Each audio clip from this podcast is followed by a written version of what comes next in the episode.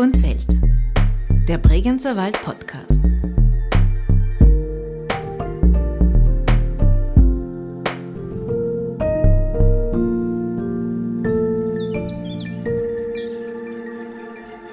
Das ist nämlich das Wichtigste, am, am, am Motivation zu bekommen. Wenn du das nicht selber machst, dann wirst du es auch nicht selber tun. Also wenn du einen Hefeteig nicht in der Hand hast, dann weißt du nicht, wie der sich angreifen muss. Und sobald man das einmal gemacht hat und gesehen hat, kann man's und wird man's auch wieder tun. Das ist nicht viel Arbeit. Aber man muss irgendwie wissen, wie man loslegt und was wann äh, der Reihe nach kommt.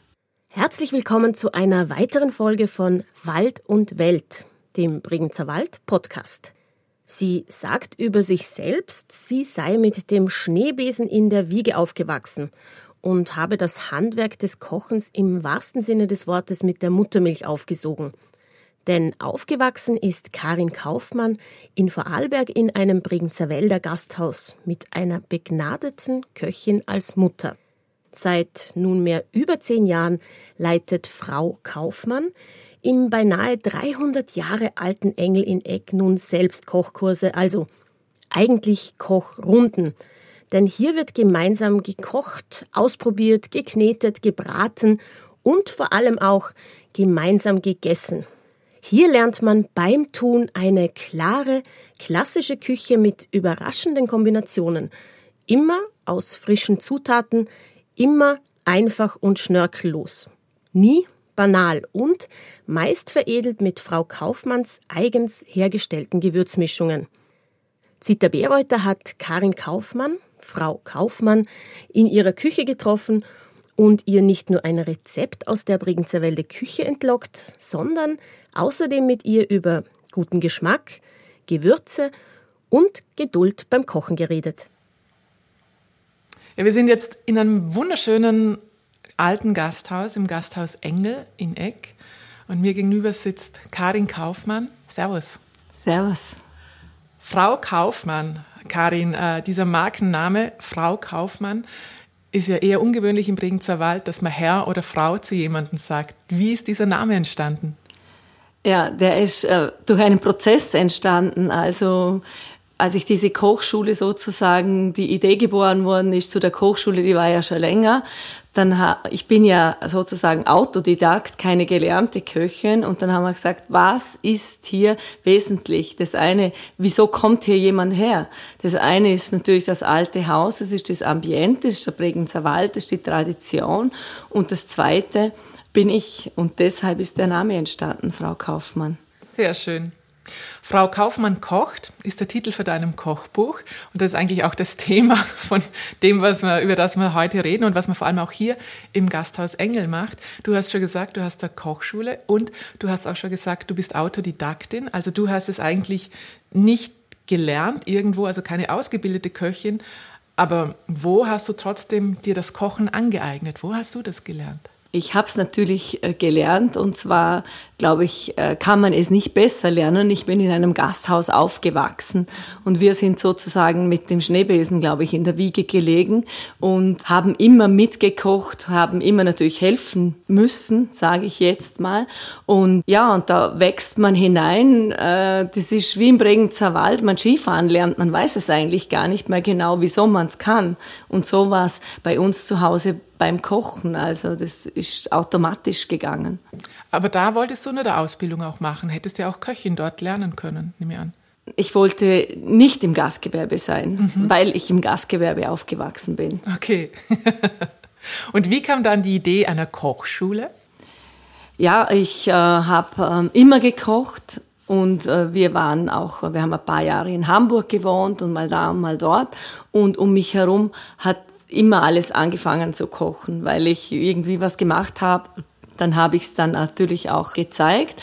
Dann war ich dann aber zehn Jahre beim Werkraum Bregenzer Wald, habe den Werkraum ein paar Jahre geleitet und das war dann, ähm, da geht es ja ums Handwerk, um, um die Vernetzung von Handwerkern und dann war es dann so weit gereift, dass ich gesagt habe, das braucht es im Lebensmittelbereich auch. Es ist ganz wichtig, dass man weiß, was man kauft und wo man kauft. Und das war dann sozusagen der Startschuss für die Kochschule. Mhm. Das mit dem Handwerk ist ein gutes Stichwort. Du schreibst auch in deinem Kochbuch, dass Kochen eben Handwerk ist. Aber wie meinst du das? Kann also jede und jeder wirklich kochen lernen? Ich finde schon, ja. Also Kochen ist Handwerk, weil man natürlich was mit der Hand tut. Leider ist es nicht mehr als Handwerk sozusagen. Es wird nicht mehr als Handwerk bezahlt, weil sehr viel Industrie verbunden ist mit Lebensmitteln. Und ich glaube schon, ähm, hier bei uns in der Kochschule geht es nicht darum, wer das Beste auf dem Tisch hat, sondern es geht darum, mit bestem Material, mit bester Qualität an Lebensmittel möglichst effektiv zum besten Ergebnis zu kommen, wenn man es ganz kurz sagt. Und das kann jeder. Wenn ich eine super gute Tomate aus dem Garten hole oder ich kaufe sie, wenn sie Saison hat, dann muss ich gar nicht viel äh, äh, tun, damit ich was Anständiges auf dem Teller habe. Und hier geht's darum, die Leute einfach zu motivieren, es selber zu tun und Freude am Tun zu haben. Mhm. Wie funktionieren dann diese Kochkurse oder es gibt auch Kochrunden? Wie läuft sowas ab? Es heißt überhaupt Kochrunden und nicht Kochkurse, weil ich nicht sozusagen die Lehrerin bin, die da davor steht, sondern die Hauptdarsteller sind die Kunden. Aha. Also das sind die Gäste, die hier kommen, die ähm, die, die kochen selber. Also ich bin sozusagen der Regisseur von dieser Kochrunde und leite natürlich an, was man wann macht, weil Kochen sehr viel mit Zeitmanagement zu tun hat. Aber machen tun sie es selber. Das heißt, du zeigst eigentlich nichts vor, sondern jede Teilnehmerin und jeder Teilnehmer macht es selber. Ich zeig's schon mal vor, wie groß was sein muss oder so, aber ich möchte nicht äh, alles selber machen, weil das ist nämlich das Wichtigste, an Motivation zu bekommen. Wenn du das nicht selber machst, dann wirst du es auch nicht selber tun. Also wenn du einen Hefeteig nicht in der Hand hast, dann weißt du nicht, wie der sich angreifen muss. Und sobald man das einmal gemacht hat und gesehen hat, kann man's mhm. und wird man's auch wieder tun, weil auch die Mühe nicht so groß ist. Also wenn wir jetzt beim Beispiel Brot sind, da hat man ja effektiv, äh, würde ich sagen, zehn Minuten Arbeit. Der Rest ist natürlich Ruhezeit und, und das gibt, ist nicht viel Arbeit. Mhm. Aber man muss irgendwie wissen, wie man loslegt und was wann der Reihe nach kommt. Und wer sind dann da die TeilnehmerInnen? Sind das äh, Einheimische oder sind das Gäste? Das geht wirklich quer durch den Gemüsegarten, würde ich jetzt mal sagen. Das ist von bis alles. Also auch altersmäßig. Auch altersmäßig. Also natürlich äh, Schülerinnen und Studenten sind eher weniger Kunden. Die sind dann die Kunden auf Instagram bei den Filmen, aber äh, weil es natürlich auch hochpreisig ist und das ist auch bewusst hochpreisig, weil die Qualität einfach auch einen sozusagen ein Preisschild braucht. Anders funktioniert es auch nicht. Ja, und Männer, Frauen, äh, weitgereiste Bregenzer Wälder, also äh, Bäuerinnen waren schon oft da. Also wir haben, würde ich sagen, wenige Kochrunden, wo nicht Einheimische sind. Die sind ja auch immer sehr schnell ausgebucht. Man kann online schauen, wie lange da, äh, welche Termine es gibt und ob es noch Plätze gibt. Sind da auch Wiederholungsköchinnen dabei? Sehr viele, ja. Also wir hatten, also es gibt auch ganz selten eine Kochrunde, in der jetzt nur neue Gäste sind. Ganz wenig.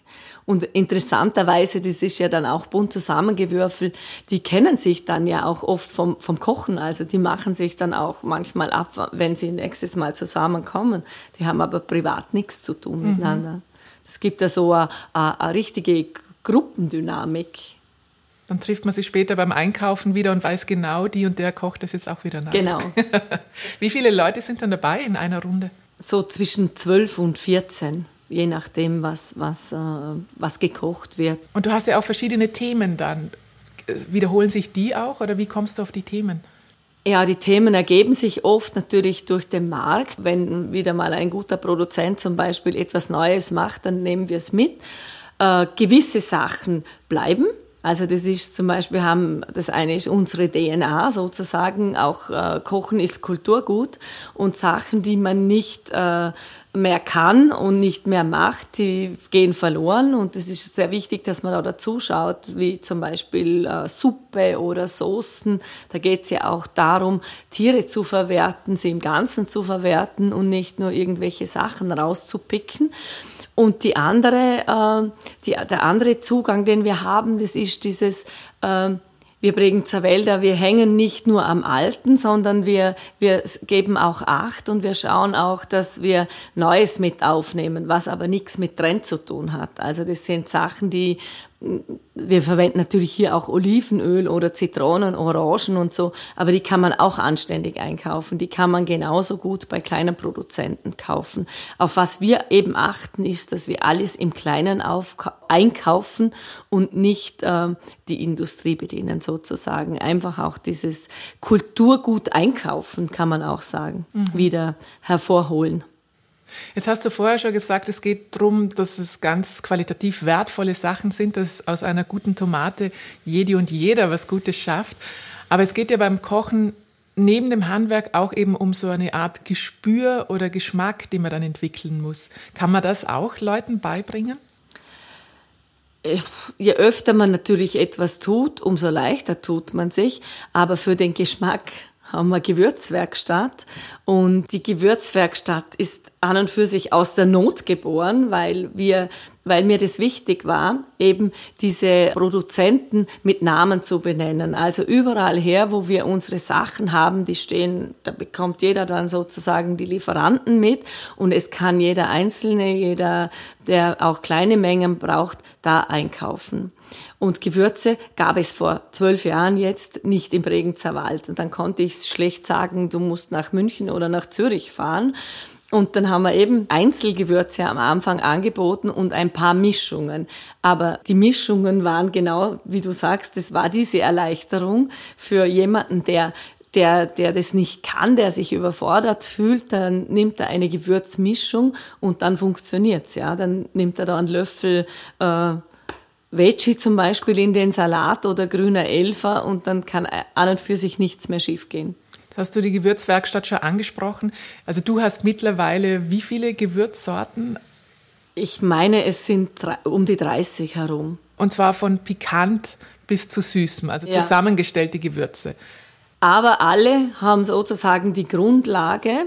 Sie müssen auch pur schmecken. Also die ganzen Gewürzmischungen, die Salze zum Beispiel, die funktionieren genauso auf ein Butterbrot, wie sie äh, auf, äh, in Gemüse, in, äh, in Salate und so weiter. Es gibt zum Beispiel eine Fischerei, würde man meinen, es ist für Fisch, funktioniert aber auch mit Olivenöl, funktioniert aufs Butterbrot, funktioniert in Salate oder auch zu Huhn. Also ich möchte nicht Gewürze verkaufen, die dann in der Schublade verenden am Ende vom, äh, von der Ablaufzeit, sondern so, dass man sie ganz, ganz vielfältig einsetzen kann.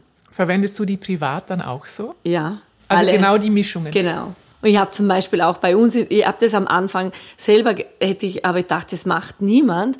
Und es ist auch so, dass jetzt äh, zum Beispiel meine Schwester oder meine Verwandtschaft das genauso nimmt, obwohl die das vorher gemischt haben, weil es schon so ist, dass ich einfach viel weniger Gewürze kaufen muss. Ich habe dann die, die brauche ich auf, äh, die Dose, und dann nehme ich die nächste. Und ansonsten gibt's immer solche Sachen, die man wenig braucht und die dann kaputt gehen. Die man dann jahrelang herumstehen hat und genau. immer weiß, wofür habe ich das nur ursprünglich mal. Ja, und irgendwann riechen sie nach nichts mehr. Genau.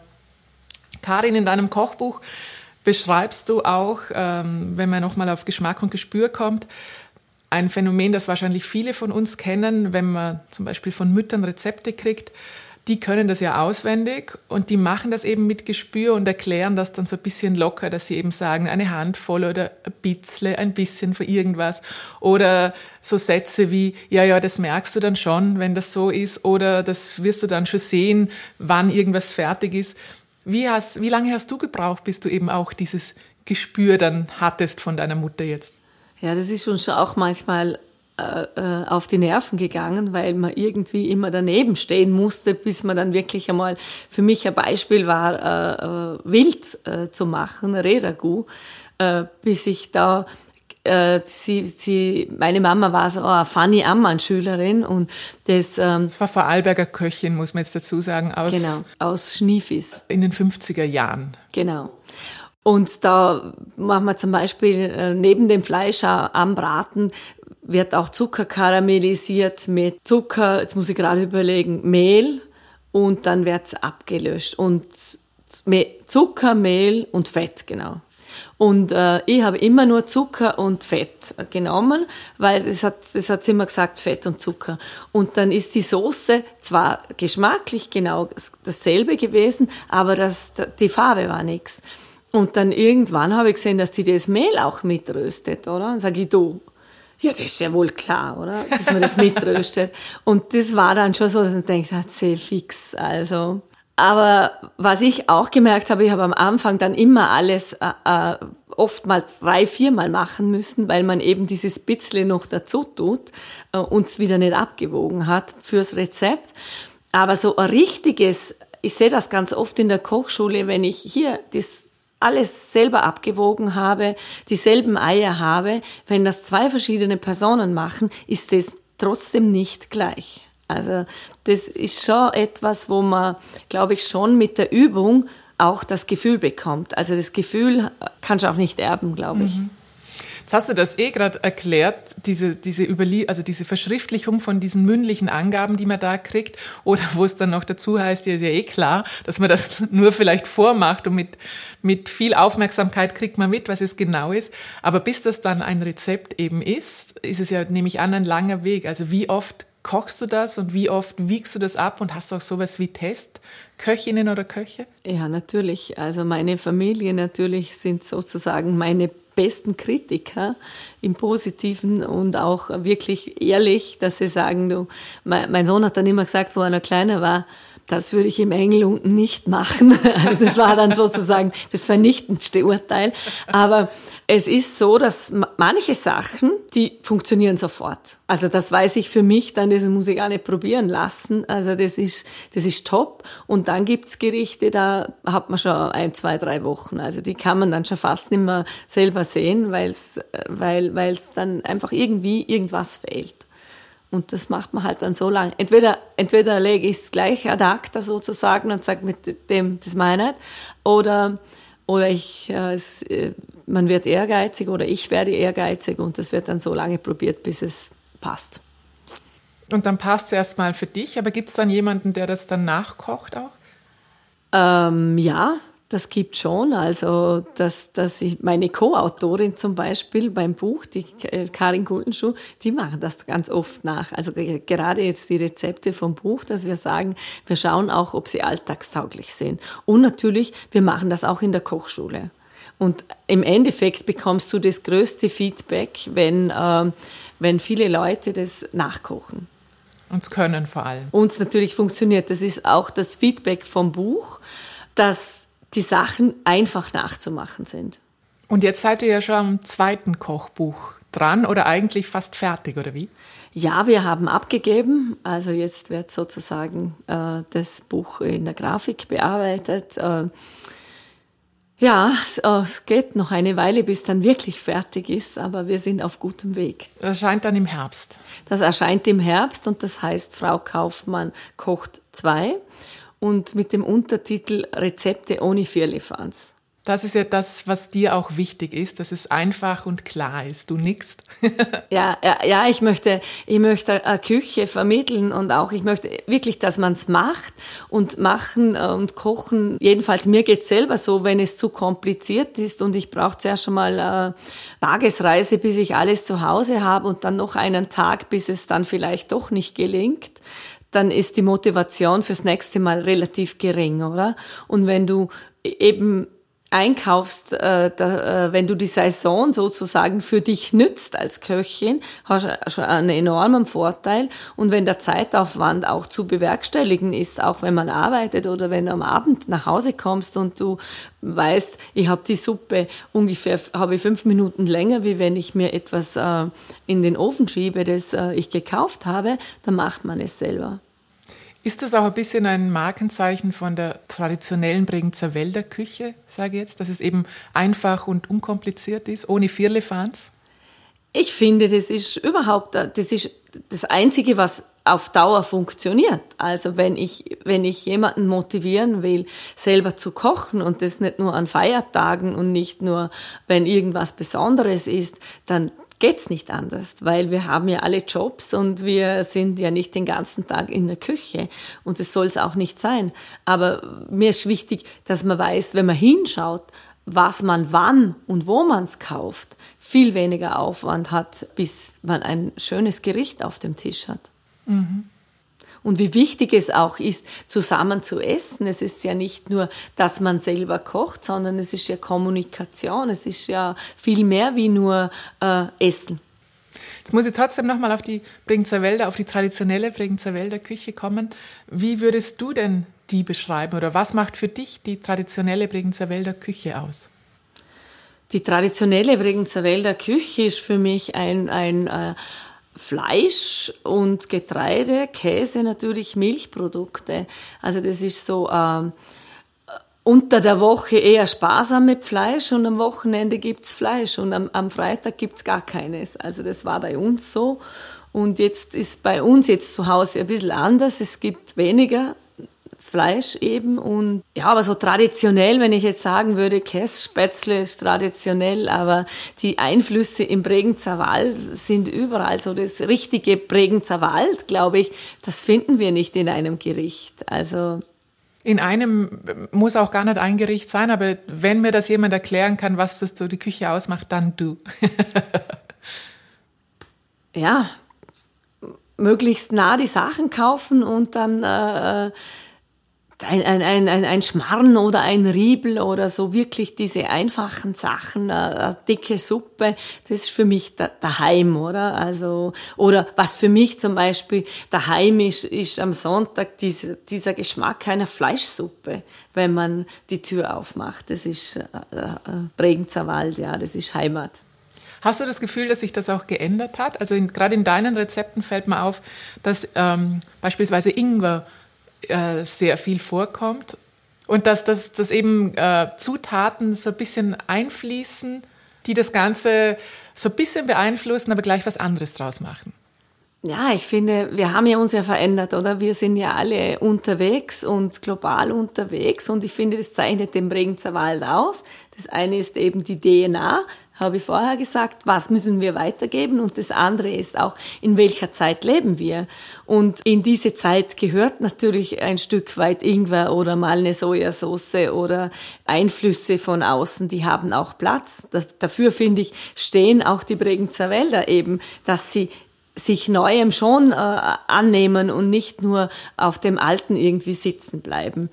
Und wenn ihr jetzt da eine Forelle äh, macht, die hier in der Gegend äh, herumschwimmt und aufgewachsen ist, dann tue ich der nichts an, wenn ich da einen Ingwer dazu nehme. Also ich finde, die Geschmäcker sind, die, die haben sich geändert und das möchte ich auch. Und so esse ich ja auch zu Hause. Ich mag nicht etwas vermitteln, wo ich selber kann ich den ganzen Tag Käse essen und die ganze Woche. Und das möchte ich auch meinen Gästen nicht zumuten, sozusagen. Es verändern sich ja die Geschmäcker, wie du sagst, kollektiv in der Gesellschaft. Aber das merkt man ja auch äh, jede Einzelne und jeder Einzelne, dass man beispielsweise diverse Gewürze oder meinetwegen Anis ist sowas oder Oliven vielleicht als Kind nicht so mag und irgendwann später. Hast du das bei dir auch bemerkt, dass es so Sachen gibt? Ja, klar. Äh, Ingwer war etwas, äh, was ich nicht mochte. Übrigens wächst er jetzt auch schon bei uns. Also es hat sich ja aus Klima verändert. Oder Spargel ist auch ein Thema, das, äh, das, wo man merkt, es wird jemand erwachsen, wenn, wenn der Spargel dann auf einmal gut ist. Bei mir war es, äh, ich kann mich gar nicht erinnern. Also was ich mein Leben nicht gemocht habe, aber auch nicht als Kind und nicht als Erwachsener, ist pure Milch. Bin zwar in einer Landwirtschaft aufgewachsen, aber das ist für mich immer noch, äh, das ist, glaube ich, das Einzige. Pure Milch. Ja, also auch, oder Milchreis zum Beispiel, oder etwas, was nach warmer Milch oder nach Milch äh, schmeckt im Milchsuppe Mund. Milchsuppe geht auch nicht. Unmöglich. Also, aber das war's dann. Aber muss man auch ein bisschen diese Bereitschaft haben, es immer wieder zu probieren, gerade auch beim Essen? Ja, natürlich. Also wir haben hier sehr viele Gäste. Innereien ist jetzt da ein Thema, die sagen, das essen wir nicht. Und wir machen das dann ab und zu trotzdem so zwischendrin einmal ein Leber, weil es dann so ist. Erstens können sie es probieren, ohne dass ein ganzer Teller vor ihnen steht. Und zweitens sind es oft negative Erlebnisse, oder man hat es zu oft gehabt, die, die es einem leidig machen, etwas zu essen. Und dann kommt es aber wieder. Oder nicht. Aber probieren muss man es natürlich. Ich probiere auch Milch. Dein Gesichtsausdruck war jetzt so, ja, ich probiere es, aber damit hat es sich auch. Das ist aber ein schönes Stichwort für den Schluss, dass man es einfach probieren muss. Äh, und du hast ja ein, ein Riesenrepertoire mittlerweile von Kochkursen über bald zwei Kochbücher. Auf Social Media kann man dir folgen. Du hast in deinem Laden ein Repertoire von Gewürzmischungen eben, von Likören, von Backmischungen jetzt auch, von ähm, Knäckebrot auch und das steht schon die ganze Zeit neben mir und das werde ich werde jetzt gleich auch probieren. Was, was ist das genau? Äh, das ist äh, Roggenmehl, Dinkelmehl, äh, dunkler und heller Sesam und sehr gutes Olivenöl und heißes Wasser, gewürzt mit Salz. Ich habe den Mund voll, das darf ich kaum sagen. Das ist alles, weil es schmeckt extrem fein und ja. nach viel mehr. Genau, das eigentlich. ist alles. Gutes Korn, mhm. gutes Mehl. Und das kann man auch kaufen bei Na, dir? das muss man selber machen. Ach da, so. Koch, da kauft man dann sozusagen das Kochbuch und macht es dann. Ah, ich dachte, das verkaufst du auch. Nein, das Nein. ist das Know-how dazu verkaufst du. Wir, wir verkaufen Know-how. Also wir sind äh, nicht, wir schauen immer, dass wir sozusagen anschieben können, sage ich auch wir, weil ich bin natürlich nicht alleine hier. Ich kann das nicht alleine. Wir schauen, dass wir anschieben können und allen sagen, wo sie die besten Zutaten bekommen. Aber machen muss man es dann selber. Und ich glaube, das macht auch den größten Spaß. Also wenn das rauskommt, dann probiere ich das auf jeden Fall. Genau. Schickst mal ein Foto. naja. Karin, ich würde gerne noch ein paar äh, kurze Fragen dir stellen, so ein Wordrap rund um die Küche mit kurzen Antworten. Also Wordrap mit Frau Kaufmann. Was ist immer in deinem Kühlschrank? Käse. Was ist dein Einsermenü? Das wechselt. Was darf in keiner Küche fehlen? Gutes Öl, gute Gewürze, guter Essig. Deine Lieblingsgewürze? Ändern sich auch. Aber ich bin sehr saisonell unterwegs. Also ich esse anders im Frühling wie im Herbst. Im Moment ist äh, die Frische äh, von der Zitrone, im Moment Zitrone. Dein Lieblingsküchengerät oder Werkzeug? ist der Schneewesen. Weil du den schon in der Wiege hattest. Wahrscheinlich. der begleitet mich mein Leben lang. Ein häufiger Kochfehler? Ungeduld. Der beste Tipp, also was zum Thema Kochen hättest du gern schon früher gewusst? wie, wie man das Rehragout richtig macht. Das hat, mir ein paar, hat mich ein paar Jahre gekostet. Das Mehl in die Soße. Genau. Deine größte Küchenkatastrophe? Die ist nicht mir passiert, sondern hier in der Kochschule einem Gast, der hat Ofengemüse aus dem Ofen und hat alles fallen lassen. Und ich habe dann gesagt, wie kann man es fallen lassen? Ich verbrenne mich lieber, wie etwas fallen lassen. War alles kaputt. Und jetzt noch der ultimative Bregenzer Waldgeschmack. Ist äh, frisches Gras und Heu. Das ist mein Lieblingsgeschmack. Und dann habe ich noch ein paar Sätze, die du vervollständigst. Kochen muss Spaß machen. Ein Rezept muss. Einfach sein. Käse muss. Gut abgelagert sein und nicht scharf sein. Kuchen muss. Darf nicht zu süß sein. Das letzte, Milch. Braucht man halt auch, aber nicht zum Trinken. Vielen Dank, Karin. Viel gelernt jetzt. Äh, zum Schluss wäre noch schön, so wie ein Bonustrack, ein, ein Rezept, ein einfaches, mit wenig Zutaten, was jede und jeder eigentlich leicht nachkochen kann. Hast du uns sowas? Ja, da habe ich euch was. Das werde ich auch jetzt nachher gleich machen zu Hause. Einen Birnenschmarrn. Im Bregenzer Wald sagt man Doschen. Doschen deshalb, weil bei einem Schmarrn werden die Eier geteilt und bei einem Toschen kommen sie sozusagen im Ganzen rein. Der wird dann auch nicht so hoch, aber es geht ratzfatz. Ich habe euch da ein Rezept für vier Personen. 180 Gramm Mehl, 250 Milliliter Milch, vier ganze Eier und 50 Gramm Backzucker und etwas Salz. Dann äh, haben wir äh, fünf Esslöffel Butter, zwei Birnen, reife Birnen in feine Spalten geschnitten, zwei Esslöffel Grießzucker, zwei Esslöffel süßer Dreier, das ist eine Gewürzmischung von mir, Zucker, Nelken, Zimt. Kann man natürlich auch selber machen. Und dann haben wir da noch einmal 50 Gramm Butter für den Schluss. Gut, dann nehmen wir die Eier mit Milch, Zucker verrühren mit dem Schneebesen. Dann kommt der Grießzucker in eine Pfanne. Der wird karamellisiert, also ganz langsam, auch nicht weggehen, solange das passiert. Und wenn er schön braun ist, kommen die Birnenspalten, die sind natürlich vorbereitet, geschnitten, sonst verbrennt der Zucker, kommen die zum Zucker hinein, zum karamellisierten. Das wird etwas gedünstet, dann wird die Hitze wieder reduziert, dann kommt die restliche Butter dazu und die ganze Masse. Und dann wird's angebraten und äh, dann entweder mit, einer, mit einem Holzrührer sozusagen halbiert und umgedreht und noch ein bisschen angebraten auf der anderen Seite und dann zerrissen. Entweder eben mit dem Holzrührern oder mit zwei Gabeln. Und wenn es schön braun ist, kommt noch äh, Staubzucker drauf und eben der süße Dreier und schon ist fertig.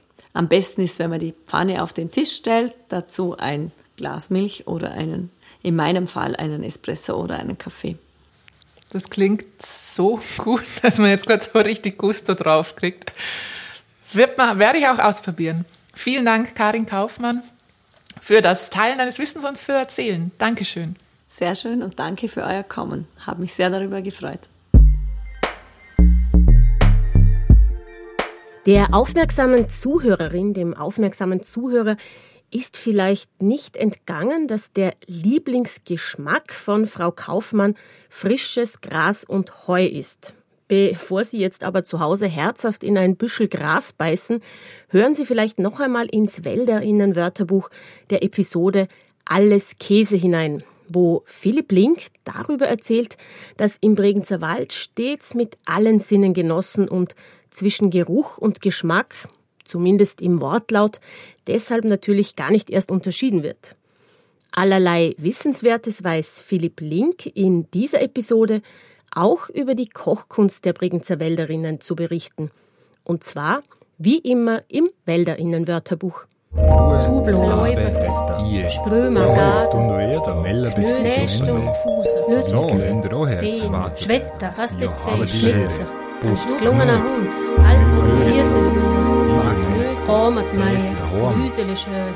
Das Wälderinnen-Wörterbuch Herzlich willkommen zu einer neuen Ausgabe vom Wälderinnen-Wörterbuch. Frau Kaufmann hat es schon angesprochen. Das Tun, das Selbsterfahren ist beim Kochen mindestens so wichtig wie das Rezept an sich. Vor allem, wenn man wie ich von der Mama oder der Großmama dann Rezepte bekommt, die in etwa so lauten. Da hier steht da zwei Hint voll Mehl. Dann nimmst du etwa zwei Hände voll Mehl. Ein klein Zucker, ein wenig Zucker, den tust du ein bisschen Salz dazu. Dann gibst du ein bisschen Salz dazu. Ein Blatt Milch und ein Blatt Wasser. Einen Schluck Milch und einen Schluck Wasser. Eier, bis der Tag eine gute Farbe hat. Eier, bis der Teig eine gute Farbe hat. Mit dem Rührholz umrühren, bis es halt passt. Mit einem Kochlöffel umrühren, bis es halt passt. Und den in gehörig Butterschmalz anbraten. Und dann in genug Butterschmalz anbraten. Und ja nicht beim Buttersperr. Und ja nicht mit der Butter sparen. Ja, und wenn man sich genau an dieses Rezept von einer, Sie haben es sicher schon erraten, Kratzert, einer Art Kaiserschmarren hält, dann, wie man bei uns sagt, verliert es der Nöt. Das heißt, wird es dir nicht schlecht, wird es nicht ungenießbar. Und falls Sie mit meiner Rezeptangabe doch etwas Schwierigkeiten haben, im Kochbuch von Frau Kaufmann stehen bei allen Rezepten zum Glück ein bisschen genauere Mengenangaben. In diesem Sinne, gutes Gelingen.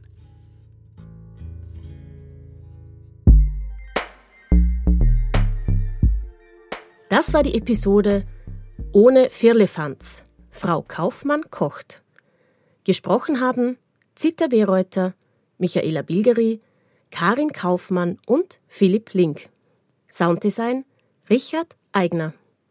Wald und Welt, Der Bregenzer Wald Podcast ist auf Initiative von Bregenzer Wald Tourismus in Vorarlberg, dem westlichsten Bundesland Österreichs, entstanden. Redaktion, Produktion und Gestaltung Friendship is. Weitere Informationen und alle anderen Episoden finden Sie online unter bregenzerwald.at slash podcast. Ich sage vielen Dank fürs Zuhören, viel Spaß beim Kochen und natürlich auch beim Essen und bis bald im Bregenzer Wald.